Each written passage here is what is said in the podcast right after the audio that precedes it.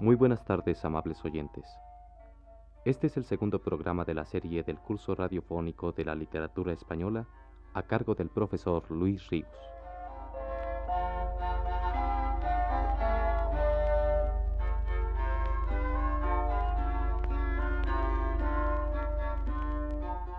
Con ustedes, el profesor Luis Ríos. Decíamos en la plática anterior que antes del cantar de Mio Cid compuesto a mediados del siglo XII, existían ya en Castilla otros cantos épicos, los cuales no han llegado a nosotros en su forma original, pero que se conservan prosificados en las crónicas medievales. Dieron pie a veces a que sobre ellos se compusieran otros poemas épicos en siglos más tardíos, como es el caso del poema de Fernán González, reescrito por un clérigo del siglo XIII, y cuyos temas vuelven a aparecer episódicamente tratados en el romancero de los siglos XIV, XV y XVI.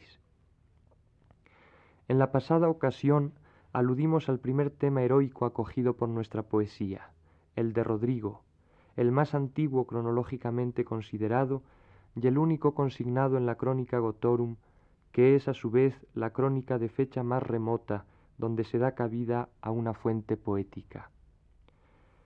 En otra crónica, llamada Crónica Najerense, escrita hacia 1160, o sea aproximadamente un siglo después que la Gotorum, ya no es una sola, sino varias las narraciones poéticas que hallamos prosificadas. Todas ellas se refieren a los condes de Castilla, desde Fernán González, nacido hacia 912 y muerto en 970, hasta el infante García, último conde, muerto en 1029, y asuntos de Castilla, desde que se convierte en reino independiente del de León hasta el asesinato del rey Sancho II ocurrido en el cerco de la ciudad de Zamora en el año de 1072, es decir, a sucesos pertenecientes a los siglos X y XI. Estas narraciones, que aparecerán más tarde nuevamente prosificadas y notablemente aumentadas en otras crónicas medievales, por las prosificaciones hechas en la Najerense ha podido suponerse que fueron compuestas en época muy cercana a los acontecimientos cantados, o sea que es preciso aceptar la existencia de una epopeya castellana ya en el siglo X. Otro poema épico no prosificado en la crónica najerense por no referirse a condes o reyes de Castilla directamente, sino a unos caballeros de alta nobleza, el de los siete infantes de Lara, seguramente existió en esa misma época tan primitiva, aun cuando su rastro aparezca por primera vez tiempo después, en la primera crónica general que mandó componer Alfonso X el Sabio en la segunda parte del siglo XIII. En total son seis los cantares de gesta anteriores al de Mío Cid, de cuya existencia estamos seguros, no obstante no haber llegado hasta nosotros en su forma original, ni siquiera fragmentariamente el de Fernán González, el de su hijo el conde García Fernández y la condesa traidora su mujer, el del infante García, el de los hijos del rey Sancho el Mayor de Navarra, el del cerco de Zamora y el de los infantes de Lara. Todos ellos quedan agrupados en la llamada época primitiva de nuestra poesía épica que llega hasta 1140, año en el que se supone que fue escrito el Cantar del Cid y con el que se inicia la segunda época de nuestra epopeya, la de su florecimiento. Las características formales que estos antiquísimos poemas tenían, según podemos conjeturar, son las siguientes. En primer lugar, la extensión de cada uno de ellos no era más que de 500 o 600 versos, o sea, menos de una sexta parte de la extensión que los poemas de este género alcanzaron en la etapa de su florecimiento, ya que el Cantar del Cid tiene alrededor de 3.800 versos. Su extensión, pues, no era mayor que la de algunos romances largos de los siglos XV y XVI. Sin embargo, tan sólo por su brevedad pueden hermanarse romances y cantos épicos primitivos, ya que no por la amplitud del asunto narrado. En esto se distinguen radicalmente Los romances, como pudimos notarlo al leer los referentes al rey Rodrigo, no narran una acción muy seguida, sino un momento o episodio de esa acción, desarrollando los sentimientos o impresiones que suscita. De esta manera, para poder reproducir la historia completa de la pérdida de España provocada por los amores de Rodrigo y la Cava, tuvimos que leer no uno, sino varios romances, ensamblando así los distintos episodios de la misma historia para poderla obtener completa. En cambio, el poema épico primitivo narraba, si bien muy rápidamente, dada su relativa brevedad, un suceso completo, con todos sus incidentes y episodios. Una segunda característica de aquellos poemas era su irregularidad métrica, característica que ha de permanecer como tal a lo largo de toda la epopeya juglaresca española posterior, y que ha sido uno de los puntos más espinosos de discusión de la crítica y de la erudición medievalistas. Ahora vamos tan solo a dejarlo enunciado para en otra ocasión, cuando tratemos de los problemas que el estudio de la épica española plantea, volver a detenernos en él. Una tercera característica de los cantos épicos arcaicos es el empleo exclusivo que en ellos se hacía de la rima asonante, característica esta también que habrá de extenderse a toda la epopeya juglaresca. En resumen, Formalmente considerados, los primeros cantares de gesta castellanos eran composiciones de quinientos o seiscientos versos, cuya métrica variaba sin sujetarse a ninguna norma, alternando libremente versos de seis, siete, ocho, nueve y más sílabas, pero que en cambio mantenían rigurosamente una rima, si bien ésta era únicamente asonante o imperfecta y variable a lo largo del poema. Por lo que se refiere a su contenido, este era una historia o suceso complejo, rico en incidentes, y no un solo episodio de una historia más vasta. Estos arcaicos poemas, dice don Ramón Menéndez Pidal, cantaban luchas interiores de las familias señoriales castellanas, venganzas feroces, guerras intestinas, aventuras de traición y de infidelidad o de amor y honra. Estos juglares antiquísimos fantasearon el primer drama de honor calderoniano en las aventuras del conde Garci Fernández, pero aún no tenían la idea de cantar una guerra nacional de reconquista. Tal idea no nacerá hasta después de la invasión almorávide, hasta que el Cid conquista Valencia en 1094, afirmando un odio implacable hacia los invasores africanos y hasta que el espíritu de las cruzadas triunfa. Sólo después de esto se escriben poemas en que la reconquista brilla y predomina, como el de Mío Cid, vencedor del rey de Marruecos, el de Fernán González, héroe de las batallas de Lara y Acinas, o el del abad Juan y su prodigiosa victoria sobre Almanzor. El primitivo poema de Fernán González, y no ese otro del siglo XIII recordado por Menéndez Pidal, no tenía en efecto tal alcance.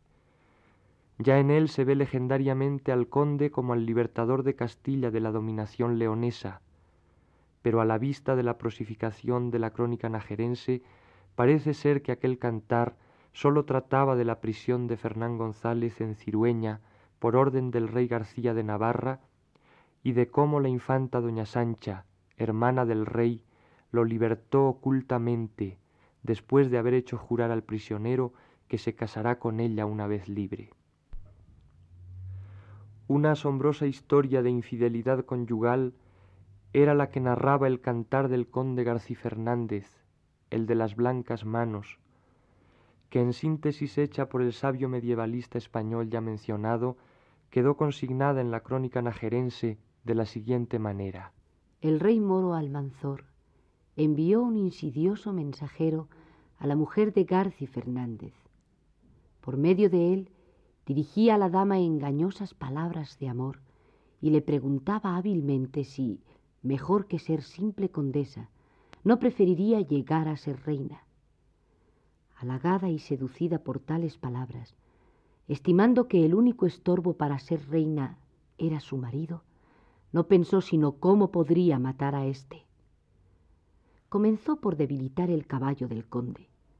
Todas las noches le sustraía la cebada y lo alimentaba con salvado solo para que careciese de fuerza en el momento necesario.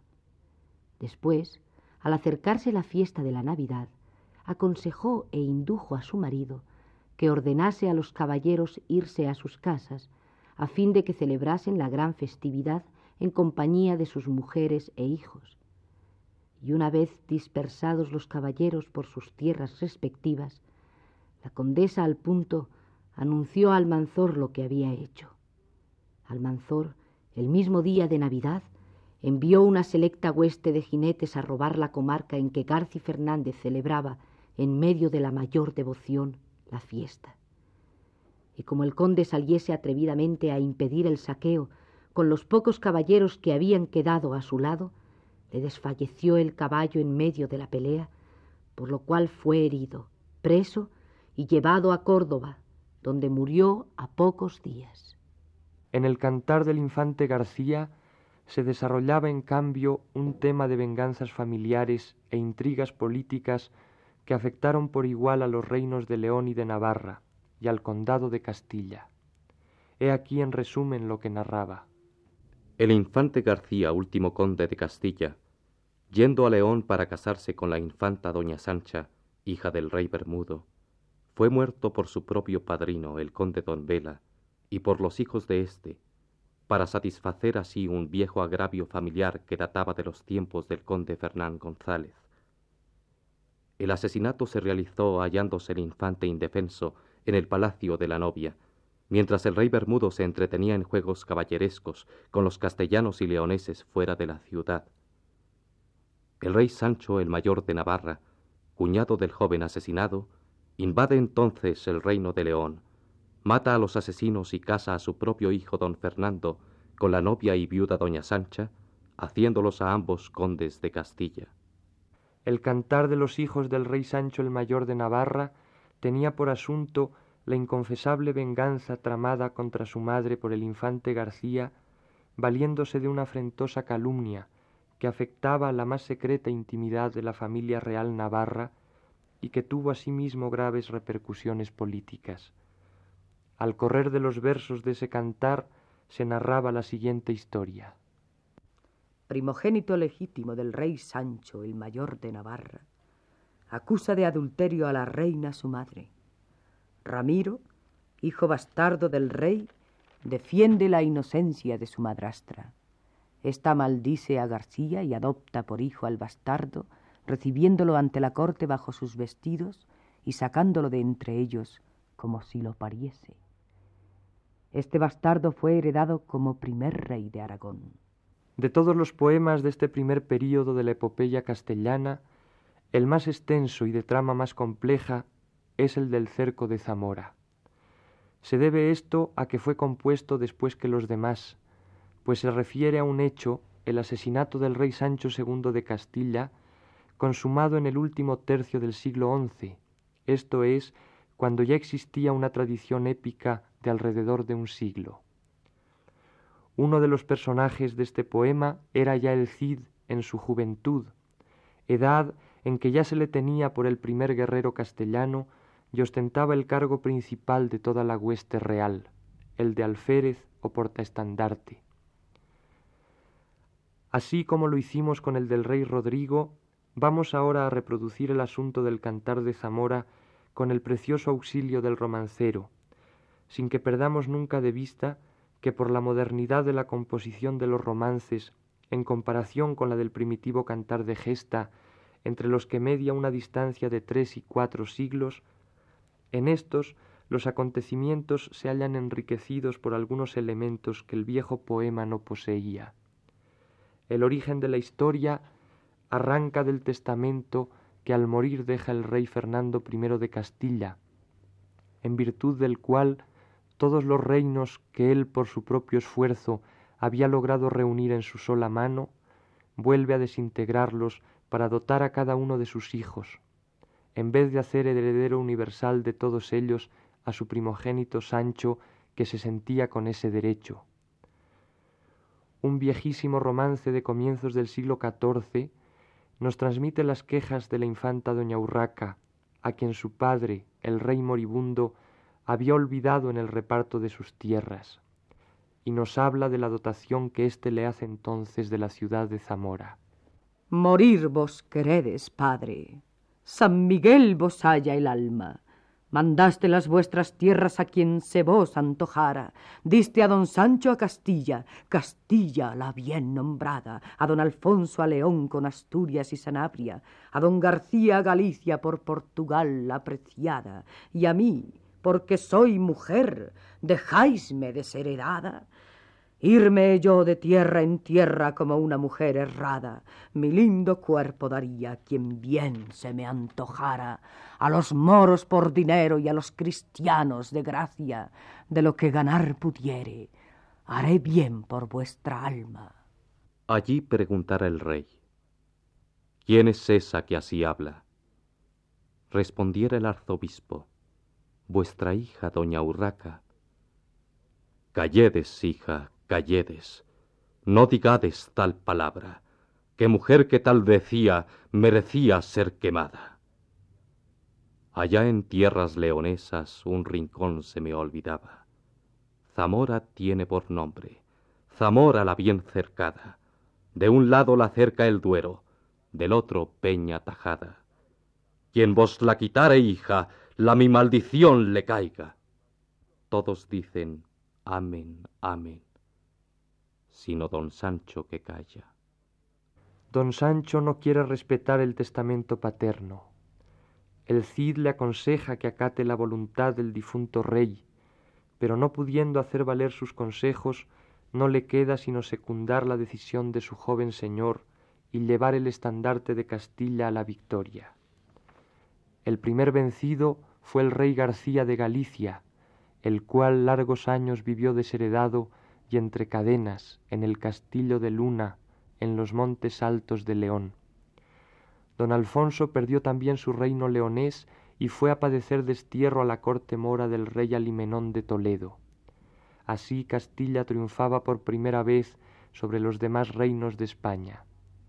Sólo faltaba al venturoso rey castellano para ser dueño de todos los estados de su padre, apoderarse de la fuerte ciudad de Zamora pero el hijo rebelde de don Fernando tenía contados los días en la flor de su mocedad. Y así fue que el rey Sancho, desoyendo otra vez los consejos del Cid, ahora más que nunca vehementes, para que no despojase a doña Urraca de lo suyo, puso cerco a la ciudad de Zamora. Los consejos del Cid quiere el romancero que fueran en este caso motivados por el recuerdo de un lejano amor vivido entre él y la infanta cuando se criaban en la corte del difunto rey don Fernando. Ingrediente sentimental de fuerte valor dramático que no contenía el viejo cantar de gesta, pero que por su hermosura no queremos omitir en la reconstrucción del tema de esta antigua epopeya. Rey don Sancho, rey don Sancho, ya que te apuntan las barbas, quien te las vido nacer no te las verá logradas. Don Fernando apenas muerto, Sancho a Zamora acercaba. De un cabo la cerca el rey, del otro el Cid la apremiaba. Del cabo que el rey la cerca, Zamora no se da nada. Del cabo que el Cid la aqueja, Zamora ya se tomaba. Corren las aguas del Duero tintas en sangre cristiana. Habló el viejo Arias Gonzalo, el ayo de doña Urraca. Vámonos, hija, a los moros, dejad a Zamora salva, pues vuestro hermano y el Cid tan malos desheredaban. Doña Urraca en tanta cuita se asomaba a la muralla y desde una torre mocha el campo del Cid miraba. Y enseguida otro romance viene a hacer estallar las fibras del corazón, tensas, expectantes, en la escena que acabamos de revivir, en la cual la infanta mira enmudecida cómo Rodrigo, su amor de adolescencia, arrasa sus tierras, mata a sus vasallos y está a punto de franquear las murallas de su único patrimonio, la ciudad de Zamora, para despojarla y perderla para siempre. En este nuevo romance, la voz patética de la mujer despechada, de la reina vencida, atruena desde lo alto de una torre de Zamora los campos asolados por el Cid, y va a clavarse como una lanza en el pecho del héroe, forzado por su rey a llevar a cabo esa empresa que tanto le pesaba en la conciencia. Afuera, afuera, Rodrigo, el soberbio castellano. Acordarse te debería de aquel buen tiempo pasado que te armaron caballero en el altar de Santiago, cuando el rey fue tu padrino, tú, Rodrigo, el ahijado, mi padre te dio las armas, mi madre te dio el caballo, yo te calcé espuela de oro porque fueses más honrado, pensando casar contigo. No lo quiso mi pecado. Casástete con Jimena, hija del conde Lozano. Con ella hubiste dineros, conmigo hubieras estados. Dejaste hija de rey por tomarla de un vasallo. En oír esto Rodrigo volvióse mal angustiado. Afuera, afuera los míos, los de a pie y los de a caballo, pues de aquella torre mocha una vida me han tirado. No traía el hasta hierro, el corazón me ha pasado. Ya ningún remedio siento, sino vivir más penado aunando a las fuentes poéticas de este suceso las noticias históricas exhumadas por él, escribe Menéndez Pidal. Estrechados los zamoranos, afligidos ya del hambre, pues no habían podido deshacerse del Cid, maquinaron un desesperado golpe de mayor alcance contra el mismo don Sancho. Enviaron un caballero de extraordinaria osadía llamado Bellido Adolfo, el cual se entró desconocido en el campo de los sitiadores sorprendió al rey descuidado y le atravesó el pecho con la lanza. Esto fue el domingo 7 de octubre de 1072. Bellido, echando al galope su rapidísimo caballo, a rienda suelta pudo salir del campamento y ganar las murallas, donde según estaba concertado las puertas se le abrieron y entró a salvo en la ciudad. La historia romana hubiera honrado a Bellido como un mucio esquébola que no yerra el golpe. La historia medieval, empapada en las ideas de caballeresca lealtad, calificó unánime la muerte de Sancho como dolo, traición o fraude.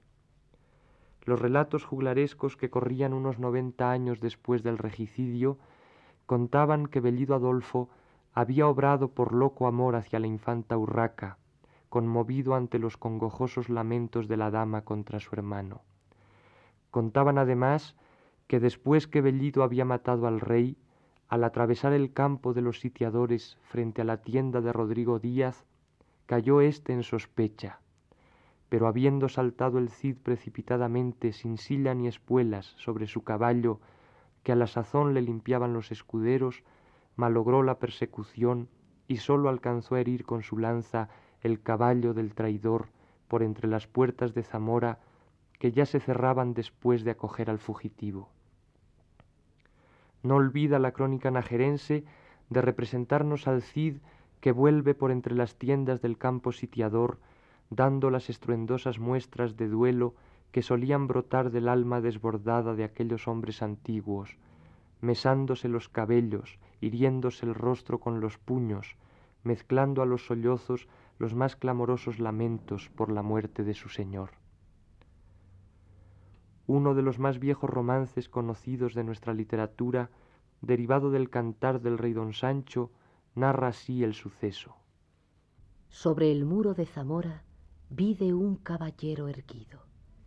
Al real de los castellanos decía con grande grito, Guarte, guarte, rey don Sancho, no digas que no te aviso, que del cerco de Zamora un traidor había salido Bellido Dolfo se llama, hijo de Dolfos Bellido. Si gran traidor fue su padre, mayor traidor es el hijo. Cuatro traiciones ha hecho, y con esta serán cinco. Si te engaña, rey don Sancho, no digas que no te aviso. Gritos dan en el real.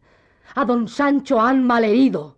Muerto le ha Bellido Dolfos gran traición ha cometido. Desde que le tuviera muerto metióse por un postigo, por las calles de Zamora va dando voces y gritos. Tiempo era, doña Urraca, de cumplir lo prometido. De esta manera acabó la desmedida ambición del rey don Sancho y se cumplió la maldición de su padre el rey don Fernando sobre el que intentara despojar a su hija de la ciudad de Zamora. Y aquí interrumpimos hoy nuestro estudio de la poesía épica medieval.